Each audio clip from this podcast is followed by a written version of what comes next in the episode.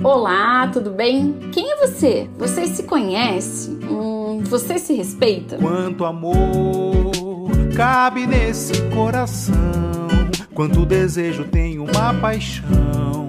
Quantos beijos, abraços e dúvidas? E com quantos erros aprendi? Oi, gente, tudo bem? Aqui quem fala é Fernanda Bonato, idealizadora do Prazer em Saber. E no podcast de hoje eu vou estar conversando sobre masculinidades. Que história pretende contar? Yeah, yeah. O que te agita, Dia 15 de julho é considerado o Dia do Homem. Já fico me questionando sobre isso. Fico me questionando se seria Dia do Homem ou Dia dos Homens. Porque existem diferentes formas de ser homem na sociedade. Você já parou para pensar, enquanto isso se transforma histórica, social e culturalmente, que o homem do século XVIII é diferente das possibilidades de ser homem no século XXI? É sobre isso e outras questões também que eu e o Dr. Eduardo Pérez, médico, que atualmente está morando lá na Inglaterra, revalidando seu diploma lá, o que é um orgulho para mim, já que ele é meu amigo. Estaremos conversando hoje nesse podcast. Espero que vocês gostem. Um beijo. Onde você está, de onde você vem, pra onde você vai. Eu sou a Fernanda. Prazer em saber de você. Meu nome é Eduardo Pérez, eu sou médico de formação, me formei no Brasil, no FMS. Depois eu fiz a formação em sexologia, né, em sexualidade humana pela USP, quando eu estava em São Paulo. Médico generalista de atenção primária, atuei na UBS República em São Paulo, então, num, com a equipe de saúde da família, mas também no ambulatório é, integrar a população trans e travesti de São Paulo, um dos ambulatórios referência no, na maior cidade da América Latina, no processo transexualizador. Me mudei aqui para Inglaterra, que é onde agora eu, eu vou começar a atuar como especialista de gênero e saúde sexual. Então, dentro do ambulatório trans, por isso que a gente está brincando com esse negócio de doutor, porque foi todo um processo para validar meu diploma aqui e, e conseguir, assim, dois anos nesse trabalho árduo de conseguir essa validação. E também sou terapeuta afirmativa de gênero e diversidade sexual, que é parte da minha especialização dentro da área de saúde LGBTQIA+. E é isso, esse sou eu, na minha parte profissional. Na minha parte pessoal, eu sou uma pessoa que ah, não, não sabe o horário de dormir e não consegue arrumar um cabelo. E na parte pessoal, o Edu foi um presente na minha vida no ano passado. Foi muito engraçado, porque a gente estava num grupo, e daí eu concordei com umas coisas dele, só mandei uma mensagem, falei, nossa, quero ser teu amigo. E ele fechou, a gente é amigo. Fechou, é isso. E, Edu, super obrigada por falar, né, comigo sobre masculinidades, assim, eu até, quando a gente estava conversando, assim, até de falar isso, né, isso é coisa de homem, porque hum, em algum momento a gente já escutou sobre isso, né? Alguém falando sobre isso, né? Eu É. acho que tanto isso acontece tanto pra, nas feminilidades quanto nas masculinidades, assim, né? Então, enquanto mulher, eu já escutei tantas vezes, senta direito, isso não é coisa que menina faça. Meninos também escutam isso, né? Exato. É assim, esse termo da masculinidade, masculinidade tóxica, esse estudo de, dessas especificidades do papéis de gênero, né, eles vieram da base feminista, né? Vieram dos estudos feministas, é de como é, se entende o papel de gênero da mulher na sociedade, mas é, dentro desse contexto binarista, de se existe um papel de gênero feminino, há de existir também um papel de gênero masculino. E como esses papéis de gênero, eles, eles, eles são dominantes e como eles acabam influenciando não só a saúde mental das mulheres, mas dos homens e também de todo mundo que está nesse espectro da diversidade. né? Então, existem sim as coisas que são de menino, é o que te faz entender homem, é o que te faz pe- performar a vida como, como um homem, né? E não necessariamente falando das pessoas que são, que são assignadas à, à masculinidade ao nascimento, né? Então, as pessoas que também se identificam com a masculinidade. Eu acho que já começa por aí, né? Porque muitas vezes as pessoas elas pensam nessa questão de ser homem, ser mulher, é nessa divisão, eu diria até mesmo anatômica, muito mais do que cromossômica, né? Porque quando a gente pensa na questão cromo- cromossômica, a gente vai pensar nas pessoas intersexuais, né? Que são totalmente invisibilizadas na sociedade, apesar da, da frequência. Mas acho que o primeiro ponto é, é essa desconstrução que a gente precisa pensar de que ser homem e ser mulher não significa é, você pensar em, em numa estrutura anatômica corporal, né? É muito além disso. Exato, é aquela ideia de que a gente vem ao mundo com tarefas a serem performadas, né? Eu gosto de uma teoria Tem uma estudiosa, na verdade, uma estudiosa, foi basicamente estudiosa de gênero que trouxe a teoria queer como uma teoria de estudo, né, para dentro da filosofia e dentro do que a gente trabalha no ambulatório biopsicossocial do gênero, que é a Judith Butler. A Butler, ela fala em uma das, uma das dissertações dela de 88 sobre as performances de gênero, que o gênero basicamente é um roteiro performático que a gente tem. Então, a gente, uma vez que é designado algum gênero, gênero feminino ou masculino, porque essa pessoa tem alguma estrutura anatômica que é tida como masculina ou tida como feminina é, dentro desses conceitos binaristas de gênero, né? A gente tem também uma série de papéis esperados. Então, como estamos focando aqui no homem, né, nessa estrutura masculina, essa pessoa, por ter um pênis, a gente é, entende que ela vai ter que ser mais agressiva, vai ter que ser mais viril, vai ter que assumir papéis, determinados papéis é, de dominação, papéis de liderança, é, papéis protetores, é, são, que são papéis associados ao masculino. Né? Então, que são essas construções que você deve uma vez que você é designado aquele gênero, você, você tem que também seguir esses papéis à risca. A nossa sociedade é muito fechada em estruturas que a gente chama de estruturas cis-heteronormativas. Né? A normatividade é um conjunto de regras, conjunto de regras ou normas ou preceitos sociais que devem ser seguidos é, como uma disciplina. Né? Entende, é, entende uma forma disciplinada, uma forma, uma forma responsável de existir na sociedade. Como se fosse um código, uma constituição que está aqui arraigada na sociedade foi determinada antes mesmo da gente decidir existir. Existe uma confusão de que tudo que é normativo é tido como normal, né? Então, normatividade não é sinônimo de normalidade. Assume-se que, uma vez que você é designado um gênero ao nascimento, porque você tem aquela estrutura, você tem um pênis, logo você é lido como masculino, logo você deve agir como homem, entende que você então tem que seguir esses papéis de gênero, essa, esse script masculino. E ele é muito limitante, muitas das vezes, né? Então, tem as coisas que homem pode e não pode fazer. É, homem não pode expressar emoção, homem não pode chorar, Homem não pode ser vulnerável, homem não pode ser fraco, homem não pode abdicar da sua masculinidade. Então, é um absurdo uma pessoa que uma vez foi designado, designado papel masculino não aceitar essa masculinidade e decidir, decidir transicionar. Né? Então, como entende que as mulheres trans que uma vez já foram designadas, designadas do masculino, como elas são, como elas são transviadas ou desviantes. Aspas, aspas, aspas, por favor. Mas é, como esse fator discriminatório também segue sendo um fator, um, um fator pejorativo, um fator que é negativo para a saúde mental desses homens, que se, se veem é, forçados e limitados dentro desses papéis de gênero, e também das pessoas que fogem dessa, dessa, desses limites normativos. Né? Isso me fez lembrar, Edu, que você estava falando, de uma palestra que eu vi num congresso, acho que foi 2017, da SBRASH, num congresso que teve lá em Campinas. Eu sou muito ruim com o nome de pessoas, assim. É, eu lembro que era um psiquiatra que trabalhava no ambulatório uh, do Antigos, não era o Dr. Sader, era outro médico psiquiatra, em que ele... Giancarlo? Não, não foi também o Carlos. Eu, eu não lembro quem que era, mas eu sei que os dois não eram. Mas o, o que ele fez, ele fez um trabalho tão legal mostrando assim o que foi considerado ser homem na história da humanidade.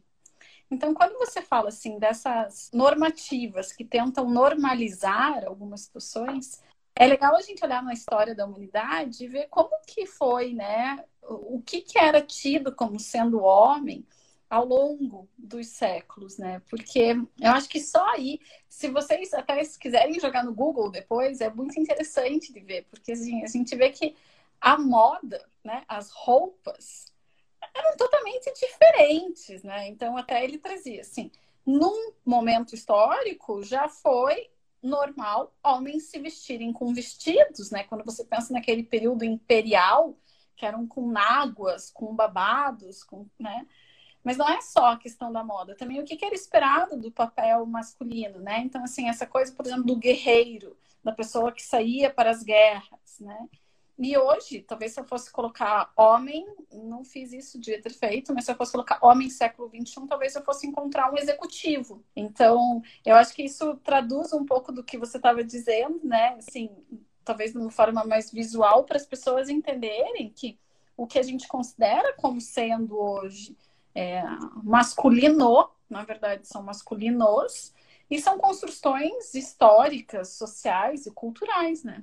Eu gosto de trazer um ponto de vista, é, às vezes um pouco controverso, principalmente para quem é da área da saúde, para quem está dentro desse contexto que a gente tem um contexto pouco conservador, eu gosto de trazer um, um, um ponto de vista crítico, de, crítico de, de um lado filosófico mesmo, né? De como essas estruturas de papéis de gênero elas também acompanham estruturas da propriedade privada. Né? Então, como esses papéis de gênero eles, eles se fizeram necessários à medida que a propriedade privada surgiu. Então, vivíamos há muitos anos, há muitos séculos atrás, como uma grande comunidade do escambo, né? uma comunidade que não tinha, que é, a, terra era de todos e a, a comunidade interagia coletivamente.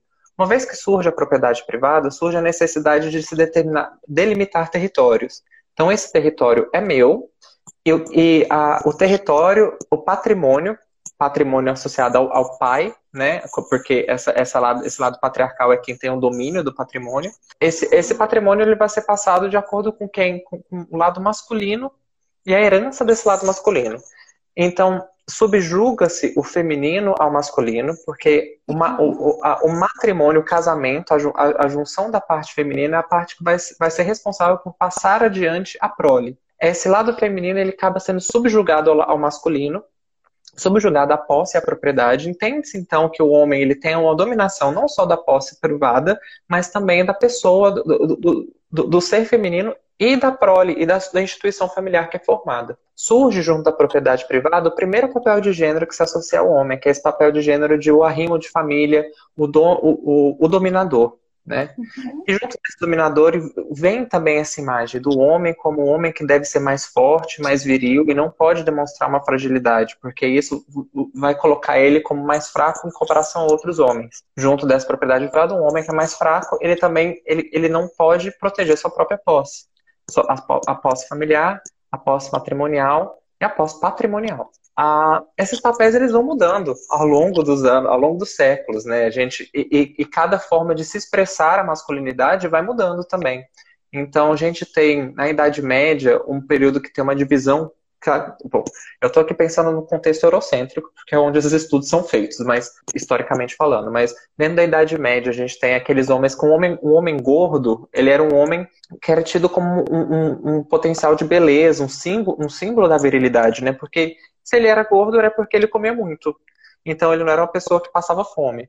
Também estava associado com, com o fato de que se ele tinha tempo para comer, ele tinha, ele, ele tinha ócio. Né? Então, uma pessoa que tem ócio, uma pessoa que tem tempo, uma pessoa que pode comer, uma pessoa que pode não, não precisa desperdiçar o seu tempo trabalhando para, outros, para outras pessoas. Né? E hoje a gente entende, inclusive, o contrário. Né? O homem viril, aquele homem que tem tempo para malhar. Ele não precisa perder tempo trabalhando, então ele pode dedicar tempo na academia, pode dedicar tempo à construção do músculo, aquela imagem da virilidade associada à força, também associado com essa, uma pessoa mais forte, uma pessoa mais capaz de prover, uma pessoa mais capaz de manter uma posse do patrimônio.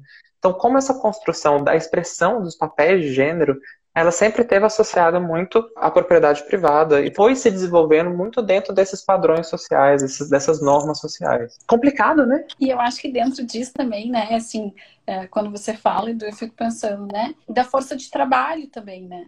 apesar da mulher estar exercendo o trabalho, então a gente pensa assim, ah, nesse período, por exemplo, feudal, a mulher ela também estava trabalhando, só que ela não está nos livros de história falando sobre o trabalho, né? Tem um livro maravilhoso, ganhou vários prêmios, que se chama A Guerra Não Tem Rosto de Mulher, que conta várias histórias de mulheres que estavam na guerra, né?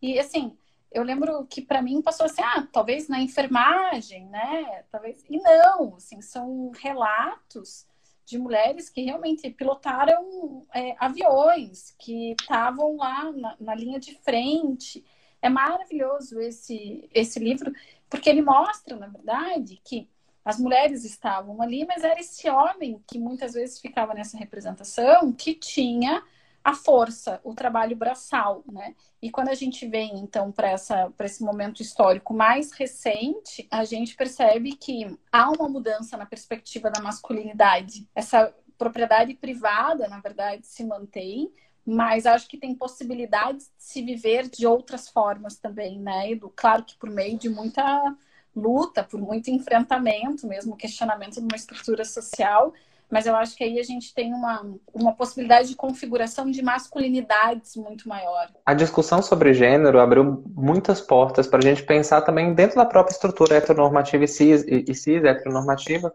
o que, que é ser homem, o que, que é vivenciar essa masculinidade, né? Então, esse termo da masculinidade tóxica que a gente usa, que já foi o termo do machismo, da misoginia, que não, não são termos que deixaram de existir, mas a gente vai adicionando conhecimento, adicionando semântica a esse termo, né? Esse termo masculinidade é um termo muito recente, mas ele, ele, se refere a, a, comportamentos que são associados ao masculino que a gente sabe que dentro de um contexto de saúde mental, dentro de um contexto de, de, de é, biopsicossocial, a gente sabe que ele leva a, a fatores negativos né, para a saúde do homem. Essa masculinidade tóxica é entendida como uma, um conjunto de, de, de comportamentos, um conjunto de, de ações que são impostas ou exigidas do, dos homens, as pessoas que são designadas como, como masculino ou que se identificam dentro do masculino, que é uh, um comportamento mais dominador, um comportamento mais agressivo, mais um comportamento mais estoico, né, que, que, é, que evita a, a, demonstração de afeto, demonstração de carinho, é, demonstração de vulnerabilidade, é um comportamento mais voltado à tomada de risco. Então a gente sabe que, que é, homem, essa coisa de um homem pedir ajuda, buscar por ajuda, inclusive para o cuidado da sua própria saúde, é, é, tido como um ato que é menos masculino, né? um comportamento de se, de se inserir naqueles papéis que são naquelas atividades que são tidas como masculinas, como os esportes, trabalhar fora de casa, não ajudar, não ajudar no serviço de casa, né? Então esse, esse entendimento que o serviço de casa ele é uma função feminina e o homem não deve, e o homem quando participa de uma tarefa que é uma tarefa que que é incumbida, que, que lhe cabe, é, ele está ajudando, né? Inclusive na criação é, da família. Então, são todos os papéis que a, a própria promiscuidade também, o comportamento mais promíscuo, o fato de que o homem ele, é, ele tem uma permissividade maior para ele poder, bom, poder ter quantas parcerias sexuais quiser, enquanto a, a sexualidade feminina é tida como inexistente, desnecessária ou uma promiscuidade de uma forma negativa, né, pejorativa. Então, enquanto o homem ele é o pegador, a mulher é a vaca ou a, ou a piranha. Tudo isso está dentro desse contexto da masculinidade tóxica, que é muito importante nós, pessoas designadas é, no masculino ao nascimento, pessoas que se identificam ao masculino, sermos capazes de, de questionar. É isso mesmo que a gente quer? É, é, é, é, através disso que a gente se entende como homem? A gente precisa vivenciar esse tipo de comportamento para ser homem? É isso que nos faz ser homens? Que é uma coisa que ainda bem eu percebo, e espero que não seja só na minha bolha, que está acontecendo, né? Do, assim, eu lembro de uma propaganda da Gillette que mostrava isso, assim, uma nova forma de, de ser homem. Porque nesse percurso histórico que a gente estava falando, o quanto ainda ficou impregnado em homens essa questão de que para ser homem eu tenho, para ser macho, né?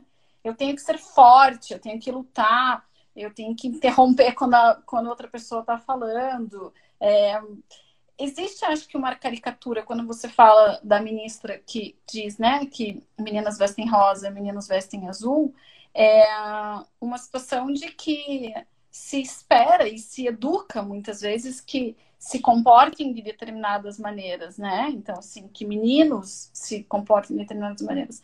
Mas a questão é quais são as consequências disso hoje em dia, né? Então, quando você fala dessa situação da masculinidade tóxica, isso é uma consequência desses processos educacionais que hum, naturalizam, né? Ah, isso é coisa de homem. É, no meu consultório, isso é usual, assim. Mas, Fernanda, homem é assim. Nossa, mas homem sempre tá na sexualidade, então, né? Mas assim, trair faz parte do homem, né? Exato. É, e atrás outra mulher. Você conhece algum homem que nunca traiu, Fernanda? Que nunca olhou? É, esse tipo de coisa que eu escuto. Então, isso vem desses processos educacionais mesmo, né? E que geram isso que você disse há pouco, essa masculinidade tóxica. Exato. E acaba, acaba criando essa ideia de que a gente, a gente permite né, o homem ter esse comportamento, porque normaliza algo que não é não é natural, não é normal, é ensinado. A gente, se a gente não questiona o porquê que isso é esperado um homem, é, se a gente não, não faz um resgate histórico, um resgate social do porquê que isso é esperado de um homem, a gente acaba, acaba perpetuando essa ideia de que homem é assim mesmo. Isso é um comportamento masculino. Mas por quê? Por que é um comportamento masculino? Por que, que tem que ser? Se a gente sabe que é um comportamento que é negativo, que leva a, a, fatores sociais negativos. A gente sabe que a cultura do estupro, ela é, ela acaba sendo uma filial desse, dessa masculinidade tóxica, do machismo. Um homem que se sente no direito de, de, de ignorar consentimento e de tomar força a, a vida sexual, a decisão sexual de uma outra, de uma outra pessoa, né? Então, principalmente aqui pensando em vítimas femininas, pensando em vítimas menores de idade, a gente sabe que a, a média de idade da, da exposição de risco na, com jovens é com jovens até, como, principalmente meninas, né, meninas cisgêneras, até 14 anos. Os perpetradores, os assediadores sexuais, os estupradores são pessoas, são homens cisgênero, geralmente próximos da família, cerca de 90%, acima de 90%. Então, o que, o que, que, o que, que essa masculinidade está ensinando? Essas pessoas, o que a gente, quando não fala dessas, dessas coisas e, e, e permite meninos se, se desenvolverem homens ao longo da sua vida com essa permissividade para violência, para para dominação, para promiscuidade. Eu não sou muito fã do termo promiscuidade, mas entendendo esse comportamento é, predatório, sexual. Entender que isso de fato é, é normal do, do, do homem ou é algo que é ensinado ou não questionado. É muito legal que a gente está tirando esse tempo para falar sobre masculinidade, exatamente para falar sobre essa, essa, esse conceito arraigado que não é questionado e não é debatido. Porque uhum. é comum vir de tantos pacientes femininas quanto, quanto de pacientes masculinos essa ideia de que, mas eu sou assim, eu, eu nasci assim, né? Uhum. Então eu não posso, eu não posso mudar, é uma condição natural, uma condição sine qua non de ser homem. A gente sabe que não é. A gente sabe que é uma condição aprendida. Né? Então a gente tem efeitos sociais, a cultura do estupro, a gente tem a violência de gênero, a gente tem a diferença salarial por gênero, né? A gente tem as limitações para as pessoas da diversidade em geral. Então, homens acabam sendo colocados numa pirâmide social, no topo de uma pirâmide social, porque a sociedade se organizou dessa forma, se organizou pautada em, prevalecer o homem e colocar todas as outras identidades, todas as outras formas de existência subjugadas a essa, a essa, a essa masculinidade. Quando a gente separa espaço para falar sobre masculinidade, é também para reconhecer esses privilégios e para reconhecer do porquê que é importante a gente questionar, né? Porque não tá legal. Não tá, a gente tem vítimas e os próprios homens se tornam vítimas também. Tem vários estudos sendo realizados que mostram que a masculinidade tóxica, que esse comportamento machista, predatório, ele é negativo para o homem. Ele aumenta resultados negativos. Eu geralmente eu tenho uma dificuldade muito grande para traduzir negative outcomes de inglês para o português, mas aumenta fatores negativos na saúde mental, como, como depressão, ansiedade, é, comportamentos, é, transtornos de personalidade, é, disfunção, disfunção do sono, disfunção sexual. Tudo isso, acaba, aqui na, na parte que nos toca, né, na, na, na, sexualidade humana, na disfunção erétil, disfunção de orgasmo, tudo isso, tudo isso aumenta para esses homens que estão sofrendo por serem esse comportamento que nem eles estão tão à vontade. É importante a gente pensar que se existe uma forma, uma forma estrutural de, de uma masculinidade que nem sempre é masculinidade que as pessoas que se identificam com o masculino querem vivenciar, qual é a outra forma que a gente pode propor? Né? Qual é o contraponto disso? Esse, essa propaganda das LEDs que eu falei tinha vários questionamentos que diziam assim, por exemplo, tem um, um, um grupo num churrasco e daí os meninos do churrasco estão brincando de lutinha. Isso está sendo naturalizado, né? Tem também, por exemplo, ah, numa festa um, uma menina passa e o cara puxa ela, diz que não e puxa ela. Então, acho que são representações, porque são representações disso que você está dizendo, né? E o que é legal do, desse, dessa propaganda é que, na verdade, eles começam. Uh, um homem desse grupo começa a intervir. Então, assim, tem um homem que vai lá e fala: meninos, não é legal vocês se tratarem dessa forma, porque isso não é uma brincadeira, né? Tá agredindo um ao outro. Ao mesmo tempo, ai, é, cara, não, não. Ela disse não para você, curte a festa. Porque eu acho que é exatamente isso, né? É, que você diz, Edu. O fato de que às vezes você vai naturalizando e isso vai, vai gerando, na verdade, agressões que muitas vezes tem, eu percebo que tem muita gente que tem muita dificuldade. Ah, mas é só uma brincadeira. Na verdade, você está agredindo, você está dando possibilidade de marginalizar. Não é só uma brincadeira. Eu, no consultório, uso muito essa frase. Assim. Quando eu penso em brincadeira, o que, que me vem na cabeça? Vem crianças brincando, se divertindo, rindo. Então eu falo que brincadeira é o que faz o outro rir não é o que, na verdade, está deixando o outro se sentir mal, que está fazendo com que outra pessoa seja excluída. Né? Então, acho que nesses processos, é, dessas construções educacionais mesmo, né, em que tem essa naturalização muitas vezes da agressividade, para homens, a gente acaba tendo situações como essa que você falou, né? No Brasil, a cada oito minutos, uma pessoa é estuprada, né? Quase 60% delas são crianças até 14 anos de idade.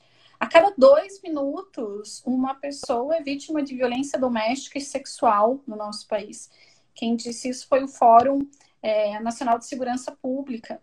Então, é. o, o, que, que isso tem a ver com o que a gente está conversando? Tudo, né? Porque, porque é exatamente o que você falou. A maior parte das pessoas que ocasionam essas agressões, né, essas violências, são homens. E por que, que, por que, que a gente tem esse panorama, né? Aonde que está perpassando aí esses processos educacionais e de constituição da subjetividade? Quando a gente tem, por exemplo, nessa semana, é, o vídeo de uma mulher dando de mamar para uma criança e sendo agredida. É, fazendo até um paralelo com outro, outro processo de cancelamento, né, que foi da cantora Carol Conká, que participou do Big Brother. Uma mulher negra que teve um comportamento que foi um comportamento não foi legal, obviamente foi um comportamento de abuso psicológico, mas a repercussão para o comportamento dela, uma mulher negra, é, foi uma repercussão muito maior do que para um homem branco hétero que agrediu, sendo filmado, uma mulher e ainda tentou se justificar, falando que a mulher cobrava dele algo como tenha mais responsabilidade com seu filho. Não, você me fez lembrar de um outro caso também, que eu acho que foi em 2019, de um Uber, que tinha uma menina com shorts, sentada no banco de trás, e o Uber passando a mão nela, e ela pedindo para parar, pedindo para parar. E no final ele se justificou, falando, eu acho que até a Anitta se pronunciou, salvo engano, porque ele falou, vê se isso é roupa dela tá vestida né? É. No Rio de Janeiro, com um shortinho na praia. E muita gente defendendo ele também. Quer dizer, eu estou usando num serviço né? É, você não, não tem o direito de tocar o meu corpo, né? Eu estou pedindo para você parar e você não parou. É, vai nesse, vai ao encontro do que você estava dizendo, realmente. O que, que é cancelado, o que, que é valorizado, quais são os valores que a gente tem. É um questionamento que fica não só para homens, né? Eu sou uma pessoa muito otimista, eu sou uma pessoa que ainda tem muita esperança na humanidade. Eu espero que ser homem seja algo muito, muito melhor muito mais positivo do que ser esse ser agressivo, sem empatia, esse ser que não, que não pensa no próximo, só tem esse, esse comportamento predatório, né? Eu realmente uhum. entendo que isso é ser homem, embora isso tenha sido a regra até agora. Eu espero que homens, em geral, pessoas que se identificam com masculino, elas que sejam pessoas que possam ir além disso, né? Ter uma capacidade de demonstrar humanidade. A gente pode passar a noite aqui falando de vários e vários e vários e vários e vários casos de como essa masculinidade tóxica expõe outras pessoas que fogem dessa, de, dessa regra social, dessa, dessa, dessa regra subjetiva, expõe outras pessoas a violências, né? Então a gente continua sabendo que o Brasil é um país LGBTfóbico, a cada 28 horas é, uma pessoa LGBT sofre violência, a cada 24 horas uma pessoa trans é, é vítima de violência. A gente teve nas últimas semanas, inclusive mês de junho, é, o mês do orgulho LGBT, pessoas, pessoas trans sendo assassinadas, a facada, a estupradas, a queimadas vivas. É, a gente teve quadros absurdos e vindo a ação vindo de quem? Dos homens, né? Uhum. Porque por, por entender que a diversidade é algo é, é algo trajante, é algo algo é, inadmissível, mas o, o comportamento violento, o, o, comportamento completamente desumanizado, é um comportamento que é entendido como aceito. Uma pessoa, a gente sabendo que redes sociais, é, uma quantidade de seguidores continua significando relevância, porque isso é traduzido de, de uma forma ou de outra dentro da rede social como uma forma de aumentar, aumentar o alcance do, do, da sua mensagem, da sua relevância, é, inclusive da sua capacidade de transformar, de monetizar ao redor disso, que, que fazendo essas lives, do compartilhamento de informação, essa pessoa está ganhando dinheiro. Ela está ganhando dinheiro ao, ao, ganhar seguidores, ela está ganhando dinheiro por ter sido violenta, por ter violado, violentado não só uma mulher, como uma criança. É um absurdo isso. Assim, porra, o ano é 2021, a gente está tendo que explicar que não, sabe? Galera, não.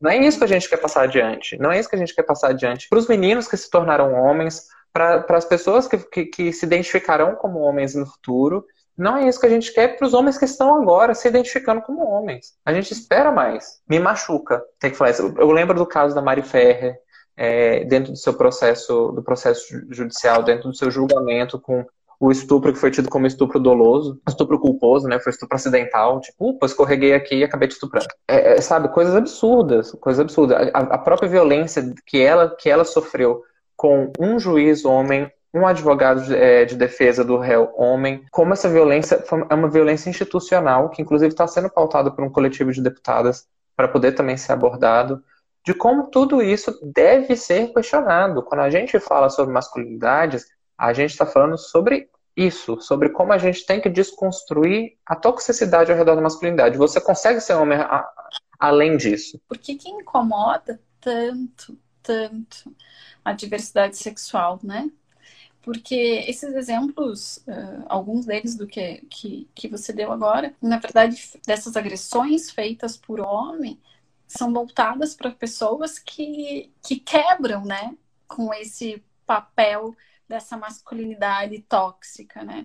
Uhum. É, eu tenho tentado até não ver a notícia, mas hoje eu recebi uma no, no grupo, num grupo do WhatsApp, assim, de um homem gay que foi torturado em Minas Gerais. É, foi feito o símbolo da suástica no rosto dele. São algumas coisas, assim, absurdas. E eu fico pensando, por que, que pessoas gays e pessoas trans incomodam tanto, né?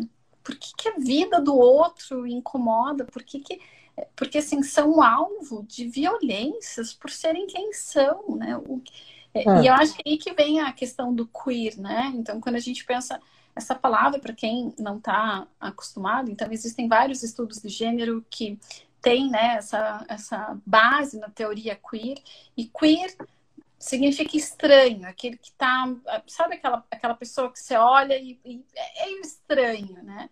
e que na verdade se apropriaram, essas pessoas se apropriaram desse termo para falar eu sou queer mesmo. A identidade queer, como um termo guarda-chuva, é, é para trazer o conforto dentro de não ser normativo, né? Então, eu, eu, eu sou sim, eu sou queer ao, ao momento que eu, que eu pertenço à diversidade de gênero, diversidade de orientação sexual, à diversidade de relacionamento. Eu não, não pertenço a nenhuma das estruturas normativas sociais. E mesmo assim existo né, e, e, e merece reconhecimento. Esse incômodo vem daí, incômodo de pessoas que conseguem ter, form, ter, ter formas de existir afirmativas, mesmo fugindo à regra social. Muito do que eu escuto de pessoas que sentem que elas devem, elas, elas se sentem obrigadas a seguir essas, essas, essas regras normativas. Então, se eu me identifico como homem e eu sigo essas regras, por que você tem o direito de se identificar como você quer se identificar sem seguir as regras? Isso te faz melhor do que eu. E eu deveria estar numa posição melhor que você. Virou uma competição. Um convite que eu faço é, para as pessoas. Eu gosto, eu gosto da parte da discussão da teoria queer, que a teoria queer é um constante estado de raiva, que é um constante estado de confronto com as normas sociais.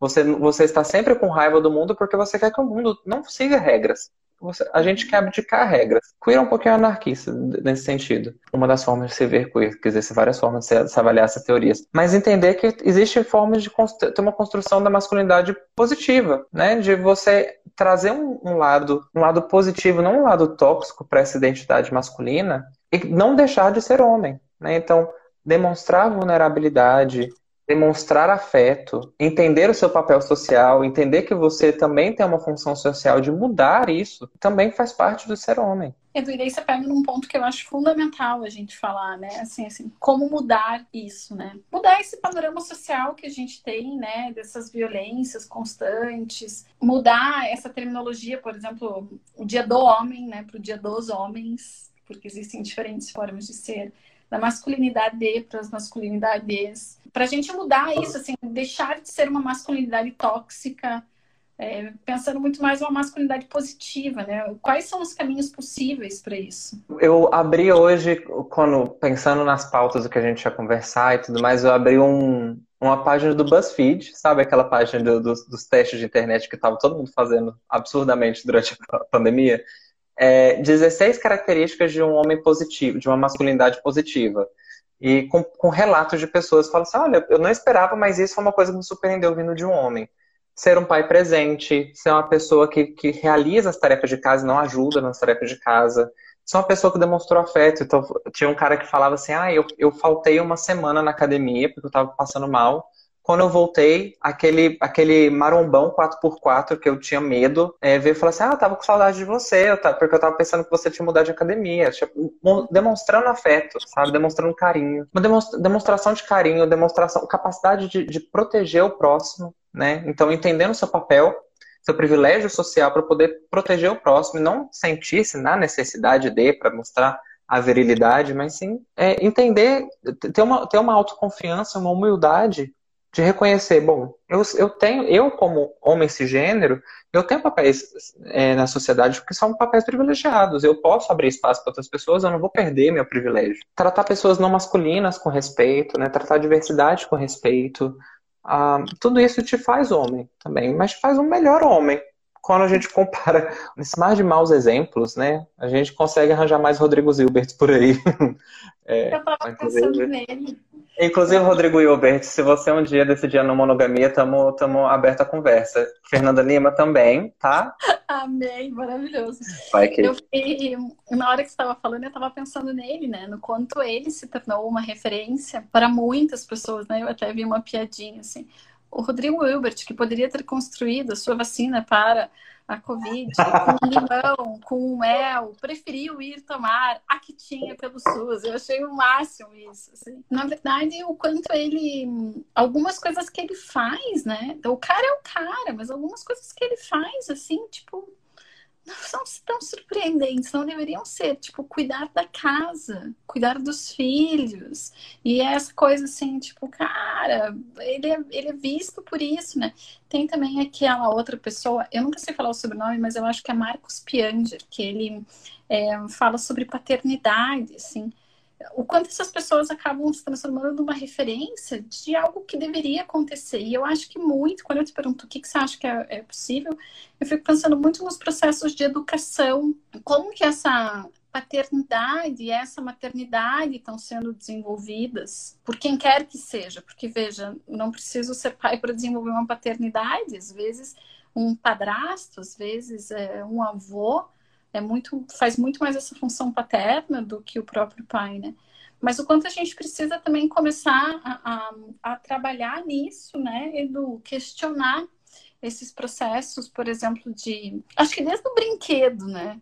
Essa coisa do. Aqui no Brasil é muito isso, assim, tipo, ah, só existe panelinha rosa. Gente, seria incrível se tivesse panela branca, né? Se tivesse panela azul, se tivesse panela amarela. Né? Só existe.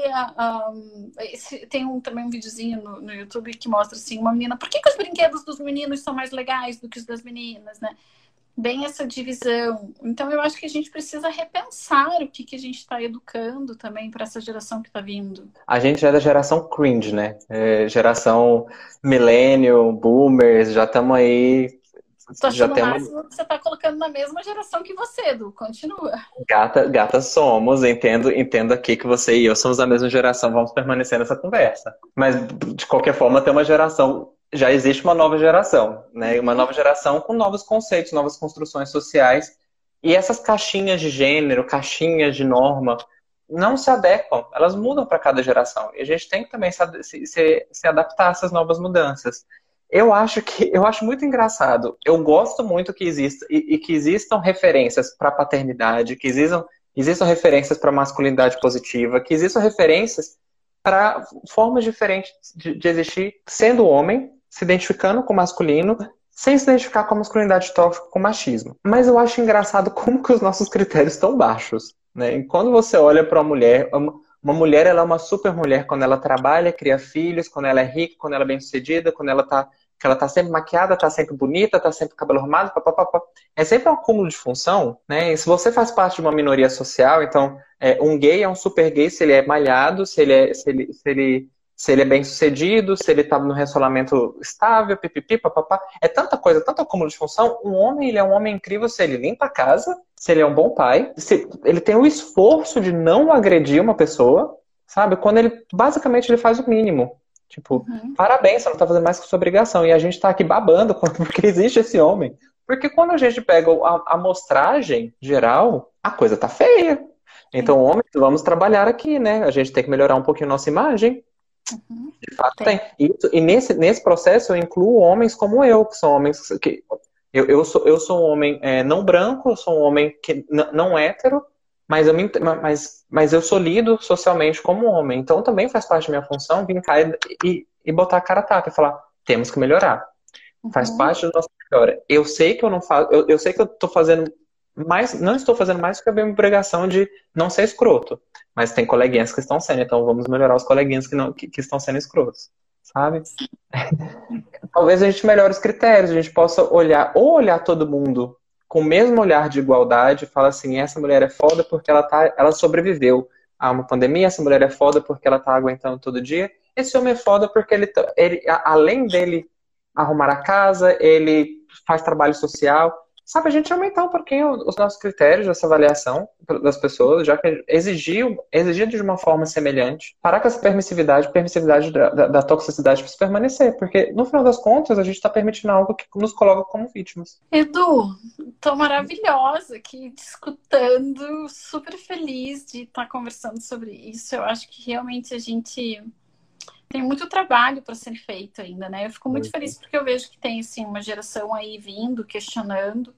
A gente sabe que todo movimento é isso, né? É, é, do mesmo jeito que a onda vem, a onda vai, então é esse eterno, eterno contraditório, né?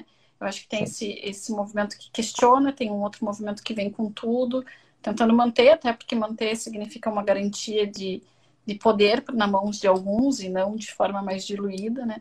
Mas Exato. eu fico muito feliz de estar tá conversando com vocês sobre isso, porque eu acho que a gente precisa, nesse dia, então, dia do homem, questionar, né? Que começa por aí, dos homens, e não de um é. único homem, né? A gente não vai sair amanhã entregando rosas para homens, né? Igual se coloca nessa posição para entregar rosas para mulher no dia 8 de, 8 de março.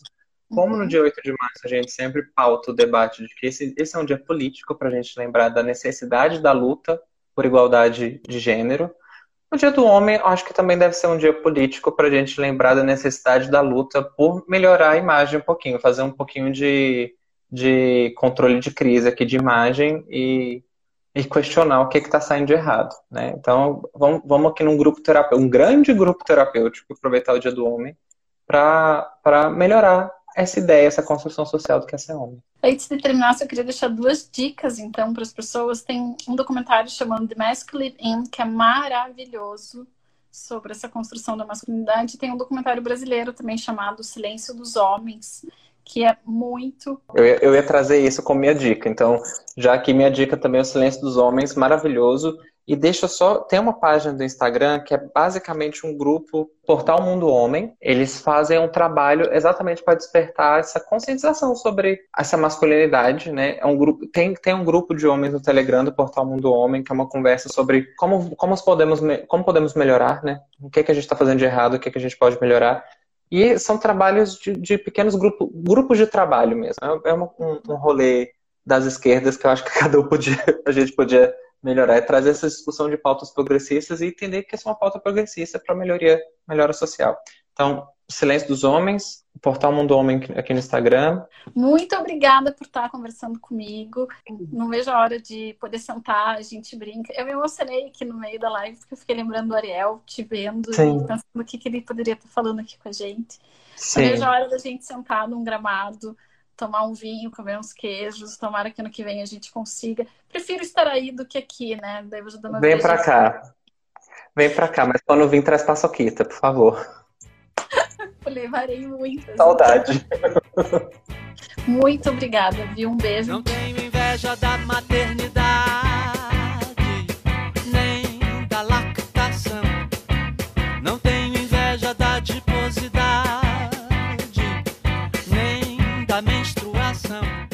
O Edu termina falando tudo, né? Eu adoro conversar com ele, ele é uma das pessoas mais inteligentes que eu conheço. Ele tem uma habilidade de comunicação que eu admiro, porque ele consegue falar de assuntos muitas vezes cabeludos de uma forma tão simples e eu acho que ele termina falando sobre isso, que dia 15 de julho seja um dia para a gente repensar a forma como a gente está pensando as masculinidades e exercendo-as. Se vocês ficaram com alguma dúvida, ele tem um Instagram, é Edu e o meu Instagram é Prazer em Saber.